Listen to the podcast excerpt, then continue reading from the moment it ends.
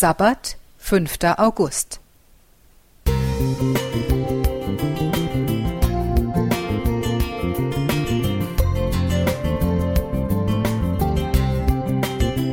Ein kleiner Lichtblick für den Tag.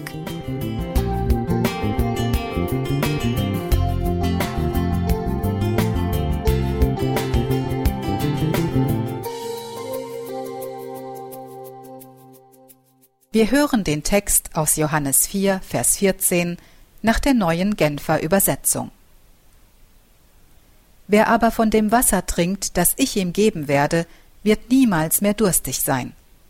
Das Wasser, das ich ihm gebe, wird in ihm zu einer Quelle werden, die unaufhörlich fließt, bis ins ewige Leben.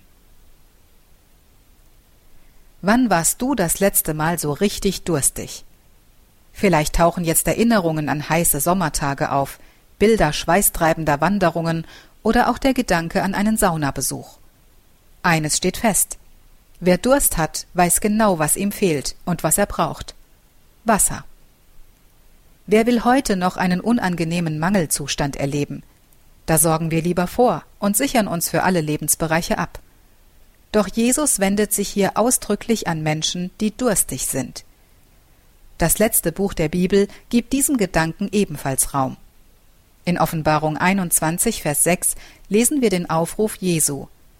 Wer Durst hat, dem werde ich umsonst von dem Wasser zu trinken geben, das aus der Quelle des Lebens fließt. Neue Genfer Übersetzung. Voraussetzung für dieses Lebenswasser ist also der Durst danach. Spüren wir ihn noch oder schöpfen wir aus vermeintlich vollen eigenen Quellen? Diese Frage scheint von entscheidender Bedeutung zu sein.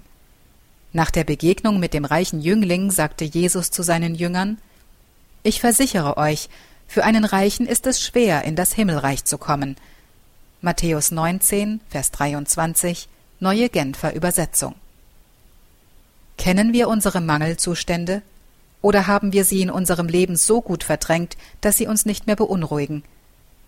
Dabei sind es gerade die ungelösten Lebensfragen, die Selbstzweifel und Schuldgefühle, die uns durstig werden lassen. Der Mangel macht durstig, nicht der Überfluss. Und genau an diesem Punkt lädt Jesus dich ein, zur Quelle zu kommen. Wer hört seine Einladung? Die Durstigen.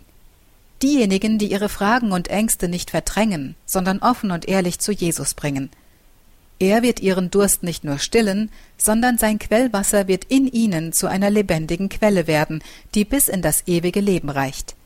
Welch eine Verheißung. Eines ist sicher. Wer ehrlich und suchend betet, wer sich an seinem Wort ausrichtet und durstig zur Quelle kommt und trinkt, der wird von Gott gestärkt. Daniela Schnell